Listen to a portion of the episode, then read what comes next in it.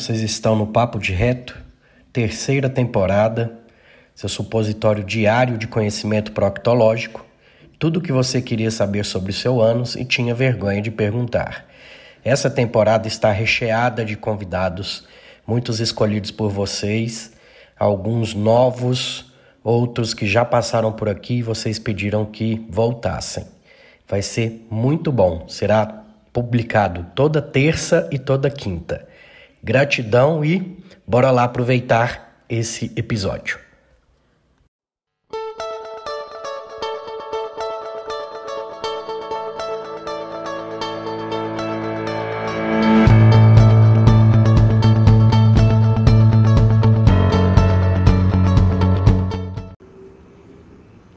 O Papo de RetoCast agora tem o apoio cultural de Laboratório João Paulo. Lá você encontra desde exames básicos a exames de alta complexidade, como genéticos, nutrigenômicos, ácidos orgânicos urinários, dentre outros. Atende toda a região metropolitana de Belo Horizonte por coleta domiciliar ou em uma de, de suas unidades, ou todo o território nacional na realização de exames de alta complexidade. Total suporte técnico dos resultados aos profissionais e ao público, convênios e particulares mais do que fazer exames, compromisso com a vida. Siga no Instagram, arroba João Paulo Análises e acesse o site www.laboratoriojoaopaulo, tudo junto.com.br. Nessa temporada temos também o apoio cultural da Farmácia São Silvestre.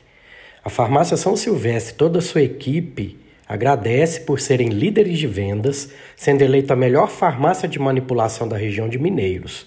Dr. Miguel Ribeiro foi eleito melhor farmacêutico empresário de farmácia e Maria Eugênia, a melhor empresária e administradora de empresas. Ela tem as linhas ME Suplementos, ME Cosméticos e o método ME, Emagrecimento sem Flacidez, que é considerado o maior projeto fitness da região. WhatsApp 64 98417 6918 e o Instagram, arroba Farmácia São Silvestre Mineiros e arroba mariaeugênia.fitness. Gratidão pelo apoio cultural.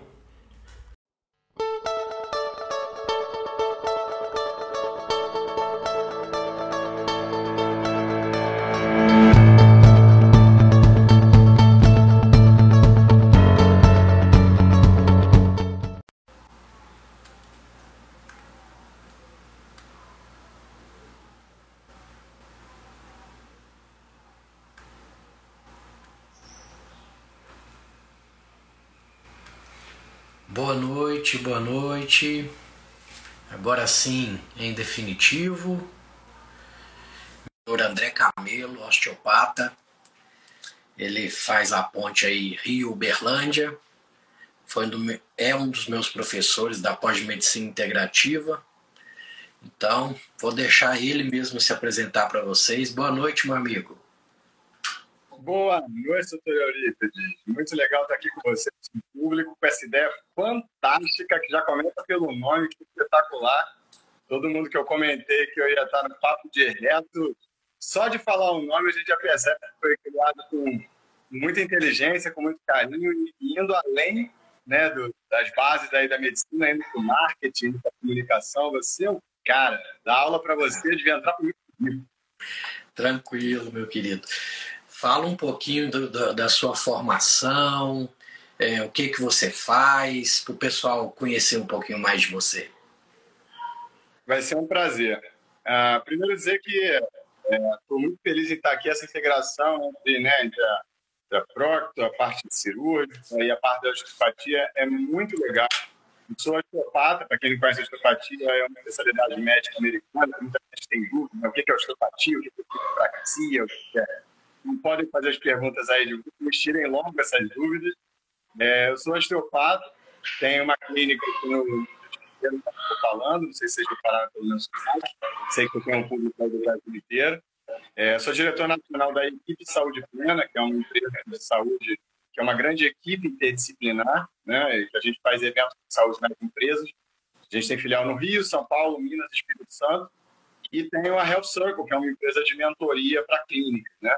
Que a gente ensina como trabalhar de maneira integrada, como transformar sua clínica, é, que pode ser multidisciplinar, né, com vários especialistas diferentes, mas como tornar essa clínica uma clínica em que as pessoas, os profissionais trabalhem realmente integrados, que é o que a gente vai fazer hoje aqui, né? Você com esse conhecimento vasto e eu, e eu com o meu, a gente passar coisas que as pessoas não sabem sobre o intestino que não está no Globo Repórter. Pronto. É, foi boa essa introdução aí, essa passada de bola, porque muitos pacientes, eu na consulta, conversando, falo, não, eu vou associar um tratamento com osteopata para você, e, e, muitos ficam estranham, né? Por que, que vai mandar para um fisioterapeuta, tudo? Então fala para gente aí das patologias gastrointestinais, qual que você consegue ajudar a gente? Vamos lá. É, a osteopatia ela trata basicamente qualquer, qualquer disfunção desconfortável, né? Então, muita gente conhece a osteopatia pela questão de hérnia de disco, dor de cabeça, problemas articulares de ombro joelho, mas a gente tem que lembrar que qualquer disfunção do movimento, é, ela pode e muitas vezes vai se tornar desconfortável, dolorosa, e que lá na frente, como a gente viu na nossa aula lá, vai gerar o que a gente chama de lesões de parâmetro maior, né? Como, como como doenças mais graves. Então, dentro da parte de é, sistema gastrodigestório, a gente, eu atendo muito refluxo, muito refluxo, já já vamos falar a respeito, azia, queimação, dor de estômago, intestino preso pra caramba, síndrome do colo irritável, que mais? Flatulência também, paciente, uh, disfunção de, de, de má digestão, né? Também pego bastante.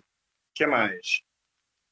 Ah, eu acho que em resumo essas oito aí. Essas oito são, são campeãs, campeãs de, de atendimento. E normalmente o, o, bacana é que o tratamento combinado, né? Normalmente com uma consulta, no máximo duas, a gente consegue complementar e, e zerar os sintomas do paciente. Pronto. Então, por exemplo, constipação também, aquele paciente que tem o, o cólon atônico, um cólon que já não funciona, esse tem que ir com mais frequência em vocês da osteopatia. É, a gente compartilha uma visão aí da, da medicina integrativa na questão da, das fáscias, das coberturas, das vísceras, como órgão funcional, um órgão que não é só de sustentação, movimenta é, é eletricidade ali dentro, movimenta é, é produtos químicos ali, é, já tá para cair por terra essa questão aí de, de ser Graças só de sustentação, né? O que, que você me conta aí desse sistema é, de, de sustentação que tem muito mais funções? Muito. Poxa, legal você já entrar nesse assunto. Então, eu queria pedir aí, tanto aos nossos colegas médicos, quanto, quanto ao paciente também que segue o seu canal, que postem suas perguntas aqui e a gente vai respondendo. Então, assim, é, os anatomistas, né, pessoal, o pessoal que que abre os corpos aí para estudar a gente por dentro, eles sempre que eles abriam os corpos, eles queriam ver os órgãos, né? O fígado limpinho ali bonitinho, o estômago, o intestino, etc.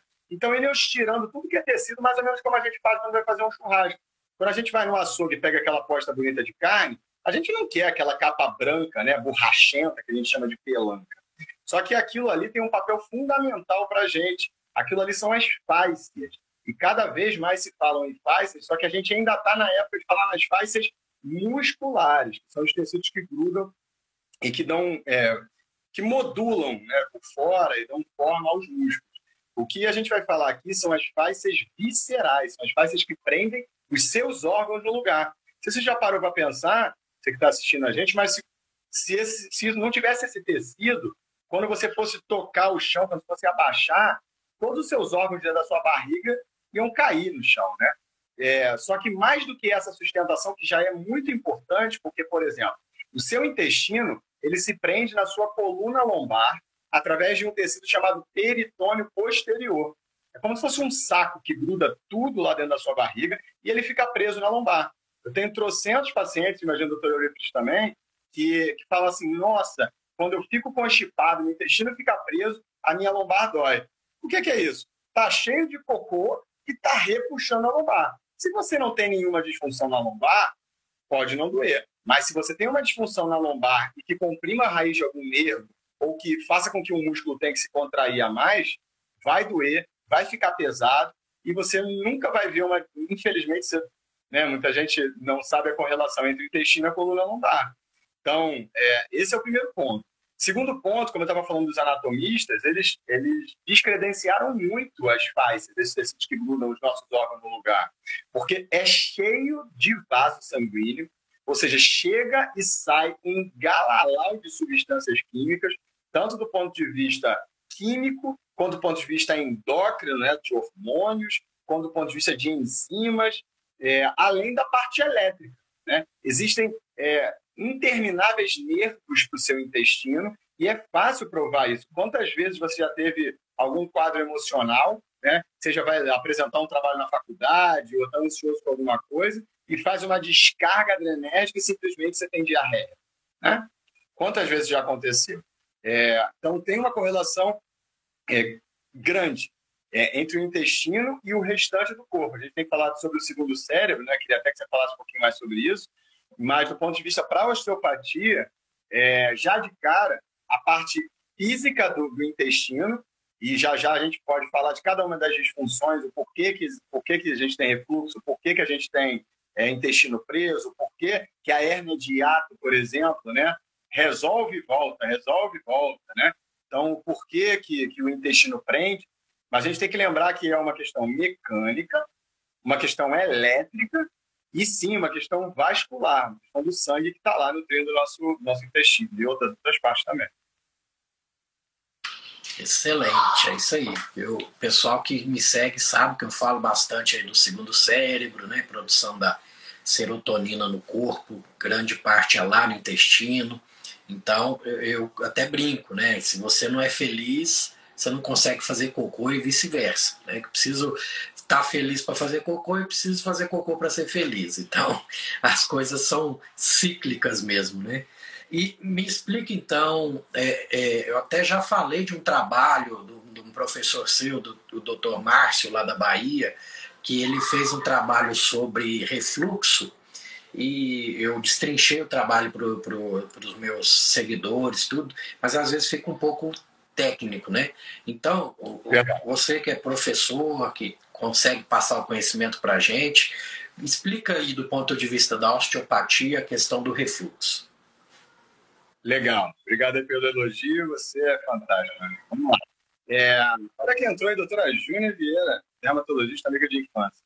Vamos lá. É, explicar de maneira bem simples, tá? O refluxo, em especial, claro que tem o contexto nutricional também, né? Tem gente que pega muito pesado na alimentação, mas é, eu vou abordar aqui o aspecto mecânico do refluxo primeiro, tá? Então, ele acontece muito em pessoas que respiram, que ventilam apical, respiram com a parte de cima do tórax. Pessoas que estão sempre em estado de alerta, pessoas ansiosas, pessoas estressadas, entra um mecanismo cerebral que a gente chama de luta ou fuga, que é uma espécie de aplicativozinho que o nosso cérebro já vem para proteger a gente de perigos. Só que tem gente que é muito ansiosa, muito muito estressada e que parece que qualquer coisa vai dar errado o tempo inteiro, ela começa a respirar com a parte de cima do tórax. E isso muda absolutamente tudo do ponto de vista é, gastrointestinal. Primeiro, o, o, vetor de força da respiração ele está para cima, está para cima. E ele deveria ser para baixo, porque o nosso diafragma quando contrai, ele puxa os nossos pulmões para baixo e o nosso ar deveria entrar sugado, como se fosse um êmbolo de uma seringa, né?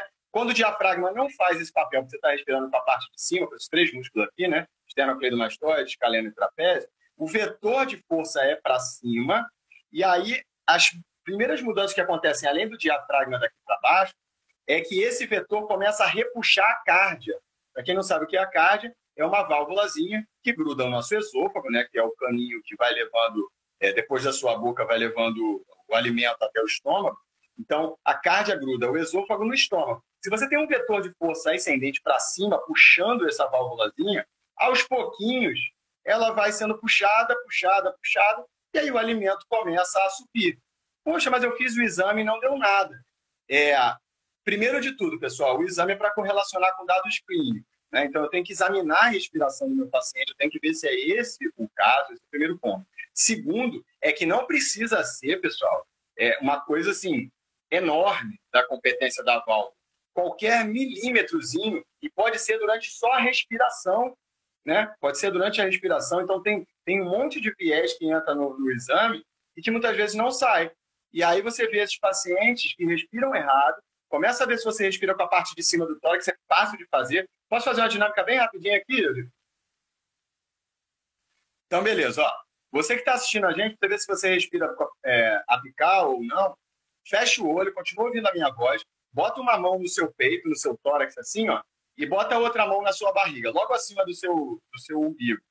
Fecha o olho ouvindo a minha voz e continua respirando, com calma, tranquilo. Vê qual mão que mexe mais, se é a mão do peito ou se é a mão da barriga. Se a mão do peito mexe mais que a mão da barriga, você ventila apical e tudo que a gente está falando aqui pode vir mais para frente acontecer com você. Então, o que é que eu faço? Na osteopatia, eu trabalho relativamente simples, é difícil de fazer porque a gente estuda muito, mas no conceito é muito simples. É empurrar para baixo né, aquelas faces, os tecidos que grudam a gente por dentro. A gente tem a face torácica, tóraco lombar, e eu vou mexer bem aqui, ó, na altura da cárdia, aqui entre as costelas, e vou empurrar para baixo. Incomoda um pouquinho, mas é um trabalho bem rapidinho. Depois eu vou pegar no apêndice tifoide, que é o finalzinho aqui, ó, do tórax, esse ossinho aqui da boca do estômago, empurrar para baixo, lógico, do jeito certo. Então, mas você pode começar a tentar fazer. Manda mensagem para o Papo de Reto aqui, ver se deu certo ou não. Se não der certo, eu entro aí para ajudar, tá? Mas é respirar pela barriga e empurrar aqui para baixo é, e depois o apêndice pode para baixo. Basicamente é isso e melhora muito. E vou te dizer, tem mais de 70% dos meus pacientes resolve com uma, uma consulta só. Se for uma questão mecânica, se for uma questão alimentar, se for as outras causas, aí ok. Isso, por isso que associando o trabalho, né, você tem, eu costumo brincar com meus pacientes que você tem que ter um osteopata para chamar de seu, é, fica muito mais fácil, né? Que aí eu, eu, vou agir nessa, nessa parte alimentar, vou agir nessa parte é, até, até medicamentosa, em alguns casos não tem como, meu remédio está aí, né? Para ajudar também. Não é, a gente não demoniza as coisas também, né? E alguns casos cirúrgicos mesmo, que não tem jeito, que ele, o defeito é tão grande que sobe é, o, o, estômago está praticamente dentro do tórax e não tem muito o que a gente fazer sem ser uma correção cirúrgica. É meu, é meu querido, tem um assunto que nunca trataram aqui no Papo de Reto. Não sei se vou te pegar. minha? Não sei se vou te pegar de surpresa, mas é, bruxismo.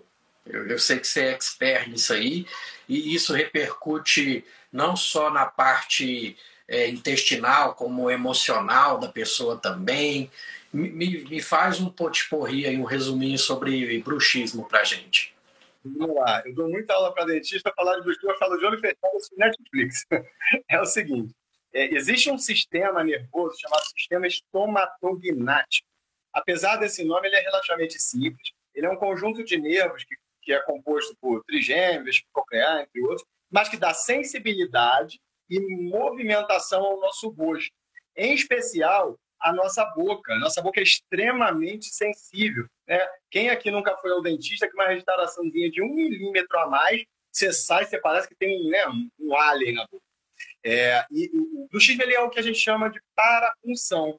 Ele é uma alteração da corrente elétrica que passa nos nervos do rosto. Lembrando que esses nervos do rosto eles vêm diretamente do seu cérebro. São os pares cranianos, né? Então, qualquer disfunçãozinha num nervo desse é, faz uma bagunça grande, não somente no seu rosto, não somente na musculatura, né, que faz você mastigar, falar, deglutir, mas também no seu corpo e no seu sistema nervoso como um todo. A gente tem que lembrar que o nosso sistema nervoso ele é indivisível, ele é uma coisa só. Então, vou dar um exemplo bobo aqui para vocês, mas para ser bem prático. Quantas vezes vocês já ouviram no final de ano assim, ó, quando eu estou aqui, eu vivo esse momento lindo e você fica todo arrepiado. Né? O que, que é isso? É o seu sistema límbico, sistema das emoções, lá dentro de um lugar chamado hipocampo hipotálamo, mexendo com a sensibilidade dos nervos do corpo inteirinho. Então, sim, quando você tem uma alteração emocional, todos os seus nervos podem receber aquela corrente elétrica e mudar a sua sensibilidade, e o contrário. Quando você tem alterações nos seus nervos, podem alterar também a sua parte comportamental.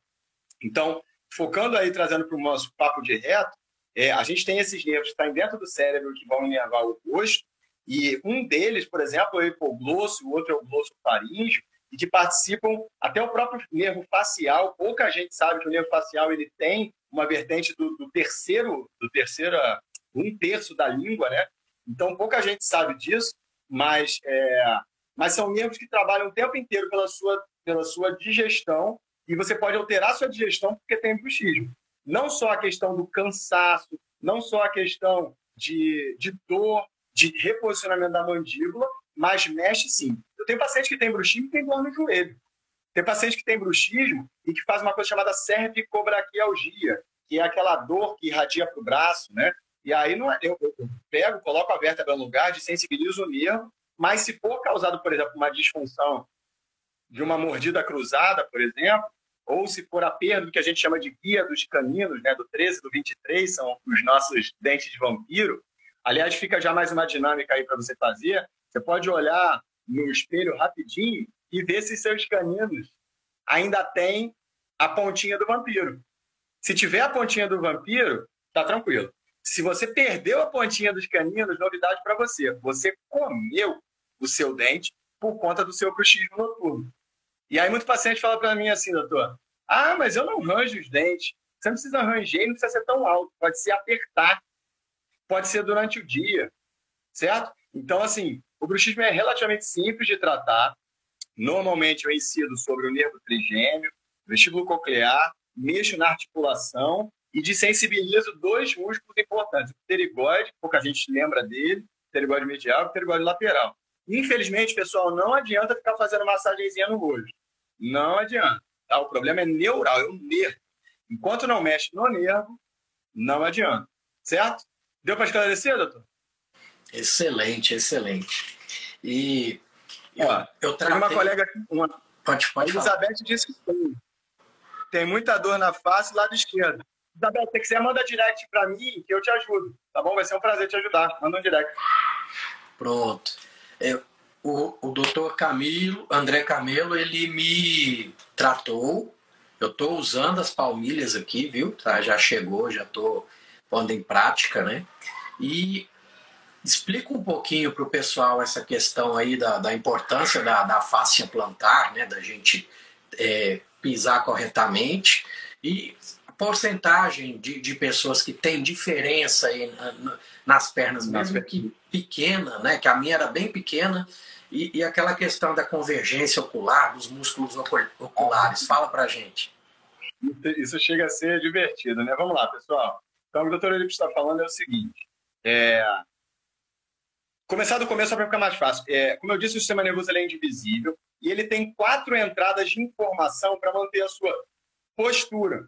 As pessoas viram e falam assim: ah, você tem problema de postura. É a mesma coisa que eu vi do doutor Elipe falar assim: você tem problema no intestino. Nossa, pode ser tanta coisa. Né? Ah, você precisa melhorar a sua alimentação. Meu Deus do céu.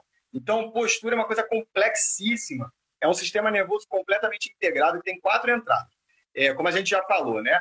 É a boca, o sistema estomatognático, o ouvido interno, os olhos e a planta dos pés.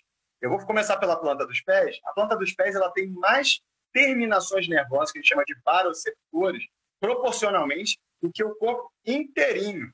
Daí eu não saco nada de medicina chinesa, medicina oriental, saco nada.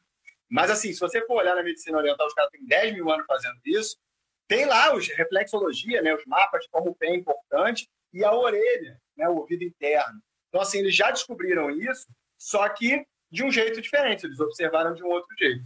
É, eu estou falando aqui é científico, tá? do ponto de vista da medicina ocidental. Seguindo. Então, na sola dos seus pés tem muitas terminações nervosas, muitos é, baroceptores, são sensores de pressão. E quando esses sensores de pressão não estão funcionando direito, trocentos motivos, calo, por exemplo, tem gente que tem muita calosidade, uma perna maior do que a outra, torceu o tornozelo e não reabilitou direito, fez uma cirurgia, um milhão de motivos para você não pisar direito. A informação que vai subir pelo sistema para avisar o que, que é que está acontecendo, ela sobe meio torta ela sobe, ela sobe como se fosse um curto-circuitozinho. E aí, não só essa pessoa pode começar a ter dores é, por conta dessa informação torta que vai para os nervos, como se você pisa errado, o joelho fica errado. Olha, deixa eu fazer uma homenagem aí à doutora Gisele Vilela, uma das maiores advogadas de família desse Brasil, vulgo minha paciente também. E que tal, e que é, ela tem um relato lá no meu Instagram que ela tinha dor, Euripides, é, há 20 anos que ela tinha dores na lombar, que eu tinha tentado de tudo, e que, que foram as palmilhas que resolveram a dor dela. Beijo para você, doutora Gisele. Então, seguindo, quando você corrige a maneira como você pisa, tendo ou não uma perna um pouquinho maior do que a outra, você é como se você arrumasse o seu computador e ele para de dar tilt, ele para de travar, entende? Então é, tem muita gente que tem uma perna maior do que a outra, porém, infelizmente, alguns colegas não se atualizaram ainda, ou então não examinam com a, o critério que deveriam, ou ainda examinam sentado. Não dá para descobrir, olha que modéstia parte, eu sou muito bom no que eu faço, mas descobrir que uma pessoa tem, tem a perna maior que a outra sentada é mais difícil né? É mais difícil. Então tem que examinar, tem que botar em pé, tem que testar, né? Então, quando a gente consegue descobrir que a pessoa tem 4 milímetros, 5 milímetros, uma perna maior do que a outra, aí a gente coloca a palmilha de teste e é impressionante. Você passou por isso, a Gisele passou por isso. É, você tá com a dor, você faz o movimento, ai, dói, dói minha lombar, dói meu joelho, dói seja lá o que for. Você bota a palmilha de teste e simplesmente a dor, o sono diminui pra caramba na hora. Na hora. Se não melhorar na hora, eu normalmente nem palmilho. Eu trabalho com outras técnicas, mas a palmilha melhora na hora.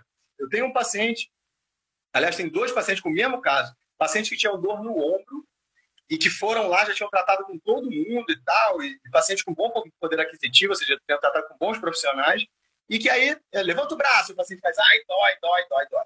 Aí eu vou e coloco a palmilha, porque, por exemplo, tem uma perna maior do que a outra, e ele fala assim, pô, levanta o braço de novo. O cara pega e fala assim, ó, ai, Ai. É. Peraí, só um jatinho. Você bota a palmilha na pessoa que estava fazendo ai, ai, dói, dói, dói. E aí, quando você bota a palmilha nela, Euripides, a dor passa na hora. Aí o cara faz assim, ó. Ué, cadê a dor que estava aqui? Ela falou, você estava tratando o ombro, tem que tratar a perna, que é uma maior que a outra. Quando você tem a perna maior do que a outra, olha aí, ó. Nelsinho 021. Esse, esse, se eu não me engano, esse moleque é mais um paciente meu é, que com 18 anos tinha quatro hérnias de disco na lombar, queriam operar ele, e o caso era perna maior que a outra. Botou a palmilha, voltou a jogar o futebol dele na praia. É um clássico isso. Então, botar a palmilha, você reeduca a movimentação do seu ilíaco, que para de repuxar o grande dorsal, que para de puxar o ombro para baixo, que para de dar processo inflamatório no tendão do bíceps, que sai no exame. Você entendeu o negócio que eu falo dos exames que eu falei para vocês lá, que a gente tem que ser criterioso com os exames? O cara faz o exame, tem uma tendinite tendão do bíceps. Beleza, tem. Só que por quê? Ninguém se pergunta por quê. Se tem a tendinite tendão do bíceps, é um cara que passa o dia inteiro assinando documento. Por quê? Por que no lado direito e não no lado esquerdo? Entende? Porque ele tem uma perna maior que a outra que roda o que puxa o dorsal, que faz e que bota em tensão o tendão do bíceps. E muitas vezes, só para complementar aqui, muitas vezes, pessoal, é uma curiosidade, pouquíssima gente sabe também, mas a movimentação dos olhos ela define o posicionamento da sua cabeça junto com a boca. Você já conversou com pessoas, doutor, que conversam com você assim, ó? Muitas dessas pessoas ou têm uma disfunção na oclusão ou ela tem uma hipoconvergência, ela não fica vesga. Se ela não fica vesga, um dos olhos dela tem dificuldade para olhar para o outro lado e ela vai ter que olhar com o pescoço, ao invés de olhar com os olhos. Se ela roda o pescoço, ela roda a torácica, ela roda a lombar, as pernas têm que se modificar e aí uma cresce mais do que a outra. Então, grande incidência dos pacientes que têm uma perna um pouquinho maior do que a outra é batata, é você olhar os olhos. Aí o que, que eu vou fazer? Tratar com a palmilha e a segunda consulta vai ser melhorar os olhos dela, que em duas semanas normalmente resolve. Então, atenção você que tem dores que não melhoram é, e ouviu a história, tem que melhorar a postura você está com tempo? a postura é uma coisa bem complexa. Excelente, meu amigo, excelente. Um resumão aí para o pessoal entender né, as funções da osteopatia e que tudo é interligado mesmo, gente. Se você tem uma disfunção, mesmo que mínima, seu corpo vai tentar compensar aquilo ali. E você pensa o cara que está com isso há 5, 10, 15 anos, o negócio já ficou crônico, aí realmente começa a estourar em outros locais o problema. Né? E e vai procurar o, o especialista, o cara é especializado só em ombro, o cara vai olhar só seu Exato. ombro, você é um ombro para ele, né? É complicado. Basicamente, a atrás, que é olhar o ser humano como um todo, né? Exato. Vou entender aqui o Marcelo aqui, doutor, se não for te incomodar, coisa bem rápida. Tranquilo. Eu não gosto de passar. Marcelo PS, ele colocou, doutor, meu filho de 8 anos possui os pés planos. As palmilhas podem ajudar ou o procedimento cirúrgico seria indicado? Assim, normalmente a gente não faz cirurgia para pés planos, tá? Não se faz mais isso. Porque o que a gente tem que fazer é estimular os baroceptores, sensorizinhos da sola do pé dele, entendeu? É, a não ser que ele tenha nascido com uma coisa que a gente chama de pé torto congênito. É um quadro bem grave, pé bem tortinho aí, ok, o colega ortopedista em geral é, é o profissional indicado. Mas tirando isso, a gente não opera o pé de uma criança de 8 anos. O que a gente vai fazer é estimular ela a andar descalça, etc, etc. E normalmente a gente palmilha se ela estiver desenvolvendo uma perna um pouquinho maior do que a outra. Caso não, é, eu normalmente começo a, a palmilhar só a partir dos 10, tá? Dependendo do caso. Mas mais uma vez, manda direct para mim que eu te ajudo, Marcelão, vai ser um prazer, tá bem? Excelente. A, a, eu acho que os assuntos em si a gente deu uma esgotada, então a Doris está com uma pergunta interessante aí, ó. Uso de salto alto, até que ponto pode comprometer a coluna? Em nada. Niente, nada, nothing, é lenda. É, quantas mil, ó, só o seguinte, quantas milhões, diria bilhões de mulheres usam salto alto? Qual é a grande questão? É o que você mesmo já falou. O corpo vai se adaptar. Beleza, tranquilo, não tem problema. O problema vem quando o corpo não está conseguindo se adaptar. Então, o problema não é o salto alto. O problema é o seu corpo que não está conseguindo se adaptar e a gente tem que examinar e descobrir o que, que é. É a maneira que a pessoa respira, é uma perna maior do que a outra, é o olho, é a boca, é uma cicatriz de uma cirurgia fundamental, por exemplo, você já salvou milhares de vidas, imagino eu, é, com, com apendicite. É, tem que fazer, não tem jeito. Tem que fazer. Você deve ter salvado incontáveis vidas com essa cirurgia né, para não supurar, etc. Mas fica muitas vezes uma aderênciazinha no corpo, e aí muitas vezes isso pode dar uma dor é, na lombar, muitas vezes na espinha ilíaca posterior superior, no encaixezinho do sacro com o ilíaco. Né? Mas é melhor ter a vida do que, né? Então tem que fazer a cirurgia.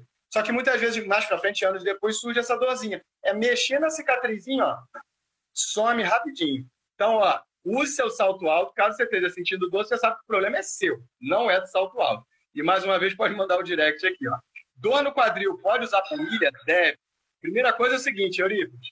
O quadril é o campeão da frase que eu digo, não é quadril.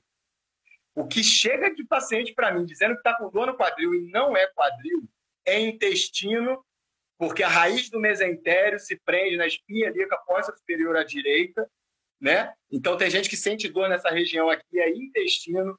Tem paciente que tem a perna maior do que a outra, tem paciente que tem cicatriz, tem paciente que o diafragma não ventila, não empurra o intestino, e não, não empurra o intestino para baixo. Diafragma se prende entre L2 e L4. L1 L2 são os nervos que vão para o seu quadril.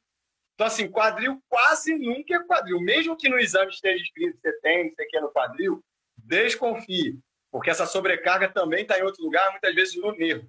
Então, pode, deve usar palmilha, manda direct para mim que eu, eu te respondo isso. Excelente. Eu tenho uma, uma dúvida, a questão dos corredores, por exemplo, né? o pessoal que corre.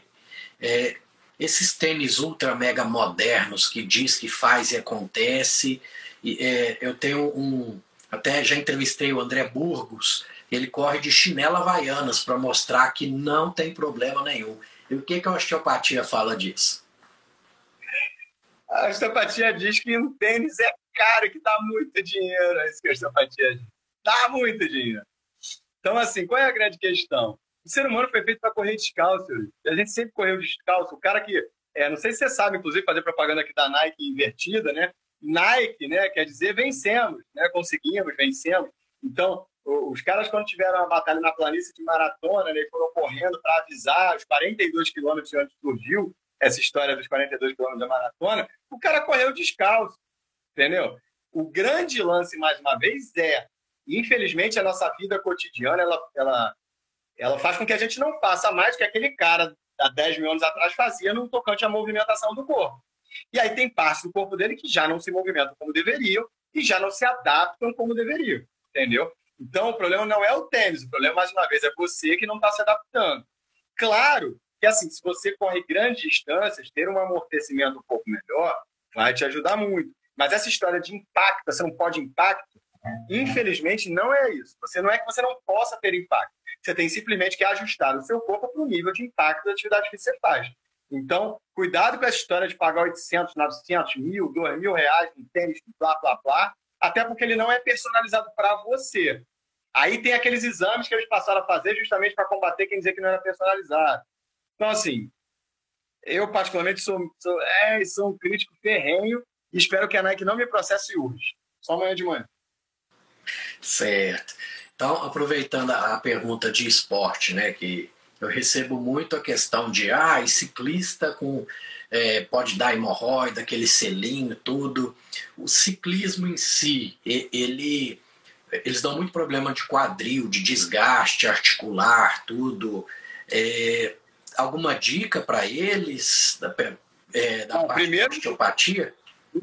Pode ter gente aí que ainda não, que ainda não assistiu uma live sua falando sobre a hemorroida no ciclista e eu fiquei muito curioso também. Me fala aí. Vamos lá. A questão da, da hemorroida é que você não vai fazer ciclismo se você está com ela para fora, ela, porque você vai ter incômodo, ponto. Incômodo você vai ter, mas o ciclismo em si não vai te causar hemorroida. Você tem que ter um problema no coxinho hemorroidário e ele desabar. Então, nesse caso, se é algo que prejudica a sua qualidade de vida, vamos operar essa hemorroida aí. Porque eu só opero o paciente que tem a qualidade de vida prejudicada por aquele problema. E que eu sei que não vai me dar hábitos, que eu sei que, que ele quer a solução rápida, né? Então eu acabo operando esse paciente para ele seguir a qualidade de vida dele. Então não pare de fazer seu, seu ciclismo por questões hemorroidárias, mas e questões da osteopatia? Vamos lá, com relação ao ciclismo, é, tem, o que eu costumo dizer muito, eu, você assistiu a minha aula, sobre, por exemplo, lesões por esforço repetitivo. Né? Então, você pega, por exemplo, as, as rendeiras lá do Nordeste, minha avó era de lá, e aí ficavam anos, olhei mulher rendeira, olhei mulher rendar, me ensina a fazer renda, me ensina a namorar, no mesmo movimento. Nunca tiveram tendinite. Aí você contrata uma pessoa e coloca para digitar, seis meses depois ela está com uma, uma tendinite, uma tenossinovite, uma certa braquialgia. A questão não é o movimento repetitivo. São duas questões. A primeira é aquilo que a gente conversou, o nível de estresse da pessoa, né? Porque o estresse, conforme a gente já falou, ele, ele, é, ele faz vasoconstricção periférica, né? Ele, ele faz com que o sangue não chegue em algumas regiões, é, a lubrificação articular fica alterada, um monte de coisas ficam alteradas, e aí o desgaste acontece com mais frequência. Esse é um ponto. Dois, para o seu público adorar. Artrose não dói. Vou falar de novo mais de perto. Artrose não dói. O que dói na artrose é o que causou a degeneração na articulação. Então, você tem uma falha na movimentação, que está sobrecarregando aquele lugar, que vai rec, rec, rec, desgastando a cartilagem. E aí, esse processo, essa mãozona aqui, ó, de uma perna maior do que a outra, de tudo que eu já falei, que causou a artrose, também causa a dor. Tanto é que quando a gente trata e tira esse fator compressivo, essa sobrecarga, a artrose continua lá. Você faz o raio-x, faz a ressonância, a artrose continua lá, mas não dói mais. Entende? Então, voltando aí para a tua pergunta, as degenerações articulares, primeiro elas acontecem muito por conta de fatores vasculares, a nutrição daquele tecido, o quanto o atleta está ajustado, se ele tem, por exemplo, uma escoliose, ele vai pedalar mais com força do que o outro, a técnica do atleta, equipamento, mas é, a, as, as, degenerações, em geral, elas fazem parte da vida. E o atleta vai ter muito mais, mas não necessariamente dolorosas. Entendeu? Excelente, meu querido. Você está com tempo corrido, eu fico muito feliz aí do, de, do aceite, que vamos dizer assim, lá na, na Clarice foi paixão à primeira vista, gostei muito do seu astral, da, da pessoa que você é. Aí eu termino, geralmente eu peço indicações de livros que mudou a vida da pessoa. Se você tiver algum na lata aí quiser falar, pode falar. Claro. Vai ser, eu vou ter que, eu sou, você sabe que eu sou um cara muito, é, como é que eu posso dizer, autêntico. Eu, eu acho que a gente tem que viver a vida do nosso jeito, né, no sentido de a gente ser a gente mesmo. Então, assim, livro, livro que mudou a minha vida, eu vou até mostrar aqui, ó. Tô, tô no conforto do meu lar aqui. E, ó, recomendação de livro é esse aqui, ó. Sou um viciado em Senhor dos Anéis. Tá aqui, ó. É um livro que tira você do seu do seu dia a dia. É um livro que leva você a um, mundo diferente desse mundo louco, né, que a gente está vivendo hoje em dia. Um mundo onde as pessoas respeitavam as tradições, as diferenças das raças, etc. Quem não quiser ler o livro, assista os filmes, mas de preferência na versão estendida. São no mínimo quatro horas cada um deles. Tem a versão do Hobbit também. Então, essa é a minha recomendação de livro: é que a gente desligue um pouquinho, vá para um outro universo e volte um ser humano ainda melhor. Maravilha. E eu tenho feito uma provocação com os convidados de, dessa temporada, dessa terceira temporada. Por que, que eu devo procurar o doutor André Camelo? Por que, que você deve procurar o doutor André Camelo? que eu diga seu diagnóstico no ar aqui? Não, no, no, meu caso eu sei, mas por que, que um paciente ah, te procuraria? Uma perninha um pouquinho maior do que a outra, nas disfunções cervicais. Mas vamos lá, pessoal. É, eu tenho grande, três, três grandes públicos que eu amo atender, tá? É, ó, dor no cox. Como a osteopatia pode ajudar? Normalmente a dor no cox a gente vai ajudar em dois aspectos. Um, mexendo no próprio cox. Normalmente ele está em flexão, ele está para dentro. E tem um ligamento chamado ligamento sacrocoxígeo, que o que dói não é o cox, é o ligamento. Ele fica esticado e dói que é o cão, porque ele tem muita terminação nervosa. Então, o que a gente vai fazer pode ser por fora ou pode ser com toque retal. A gente vai fazer, que o doutor Euripides deve fazer essa técnica também, é botar o dedo e puxar para fora. Ou do lado de fora, trabalhar o ligamento. Normalmente melhora bastante. É, pacientes de cox normalmente ou caíram sentados, ou. É, eu cheguei a comentar isso na aula. Pacientes que fizeram whiplash, doutor. Pacientes que fizeram chicote, acidente automobilístico, por conta da ligação da primeira vértebra cervical com o cóccix do filamento terminal, paciente bate o carro e fica com dor no cóccix, acredita? Enquanto não resolva a cervical dele, o pescoço, o cóccix não melhora. É bizarro, né? Excelente. Ah, sim. Cicatriz cesariana também funciona. Pessoal, quem tiver dúvida, eu vou responder todas no direct. O doutor Euripides deve ter, deve ter outras atribuições do que ficar me ouvindo falar aqui. Então, para terminar, por que procurar o doutor André Felipe Camilo, na verdade, é a osteopatia? Três motivos em geral. Em geral, pacientes que, que já tentaram todo tipo de tratamento, e não não não estou desdenhando de nenhum deles, seja fisioterapia, acupuntura, medicação, sei lá. É, é, o diferencial da osteopatia, na minha opinião, é tratar a causa. O porquê que você tem uma hernia de disco, o porquê que você tem uma dor no ombro, por que você tem refluxo, por que tratar a causa. É, então, pacientes já rodaram por todo mundo e não melhoram, normalmente melhoram com a osteopatia. Segundo, aquele paciente que já fez todo tipo de exame não descobre o que ele tem, aquela dor. Uma dor na barriga à direita, faz ultrassom abdominal, faz um monte de coisas, e normalmente é uma disfunção do movimento que não sai em exames. Normalmente o osteopata vai examinar e vai tratar. E o terceiro, pessoas que não querem operar, né? pessoas que não querem operar o joelho, o lombar, papapá. Normalmente a gente tem um índice de na faixa de 90% de prevenção de cirurgias. Então são esses três os grandes públicos que eu amo muito tratar. Meu amigo, eu amei a live. Se você quiser me chamar segundas, quartas e sextas, eu gostei muito. Papiar com você é fantástico. Ah, o pessoal também adorou, só é, vendo as reações aqui. Pode ser que a gente programe aí um, um, bis, um bizinho aí para o pessoal. Muito obrigado, tá? É, amigo, professor, tenho muito a aprender com você. E termino, se você quiser deixar uma frase final para o pessoal e a gente finaliza aí. Ah, eu vou deixar. Vou deixar assim. Tem uma, tem uma frase que, que minha, né? É, que eu costumo dizer, é, que é assim, ó. Agir sem sonhar é fugir da felicidade. Sonhar sem agir é fugir da realidade. Sonhe e haja e seja feliz. Muitas pessoas ficam, ficam simplesmente no piloto automático, né? Fazem, fazem, fazem, fazem e não sonham. E tem um monte de gente que é o contrário, que sonha, sonha, sonha, sonha, mas não faz nada, né? Então tem gente que foge da felicidade por não sonhar, tem gente que foge da realidade por ficar só sonhando. Então é sonhar, agir e ser feliz como esse cara fantástico de quem eu virei fã, doutor Eurípides. Muito obrigado e espero que eu possa estar outras vezes, que eu realmente gostei bastante. E ao seu público, manda direct para mim que a gente vai, vai ajudar. Então depois o pessoal vai no podcast, o pessoal vai no canal do YouTube, vai ficar aqui também.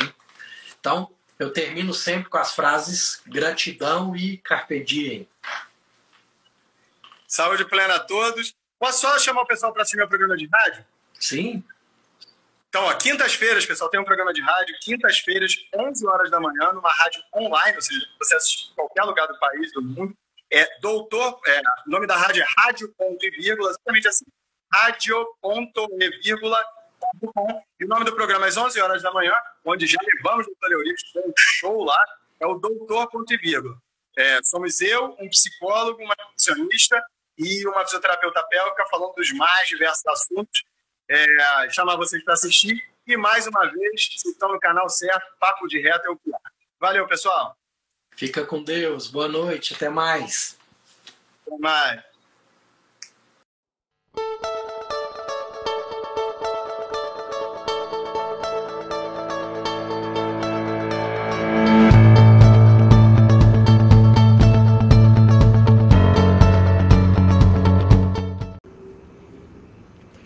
Papo de RetoCast agora tem o apoio cultural de Laboratório João Paulo. Lá você encontra desde exames básicos a exames de alta complexidade, como genéticos, nutrigenômicos, ácidos orgânicos urinários, dentre outros. Atende toda a região metropolitana de Belo Horizonte por coleta domiciliar ou em uma de, de suas unidades, ou todo o território nacional na realização de exames de alta complexidade. Total suporte técnico dos resultados aos profissionais e ao público, convênios e particulares mais do que fazer exames, compromisso com a vida. Siga no Instagram, arroba João Paulo Análises e acesse o site www.laboratoriojoaopaulo, tudo Nessa temporada temos também o apoio cultural da Farmácia São Silvestre.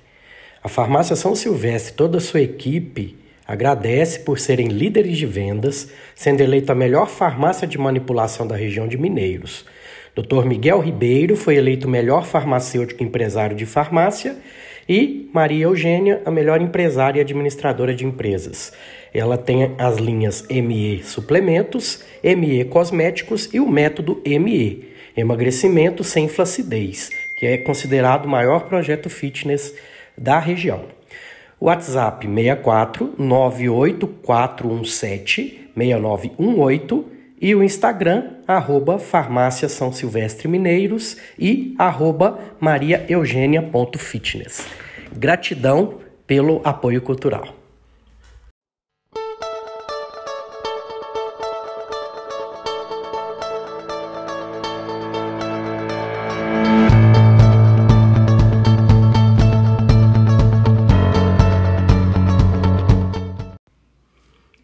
Foi mais um episódio desse ano. Espero que tenham gostado. E para que o Papo de Reto continue crescendo, comente, indique, fale para aquele amigo e vai só ajudar a crescer e vamos impactar cada vez mais vidas. Eu termino sempre com gratidão e carpe diem.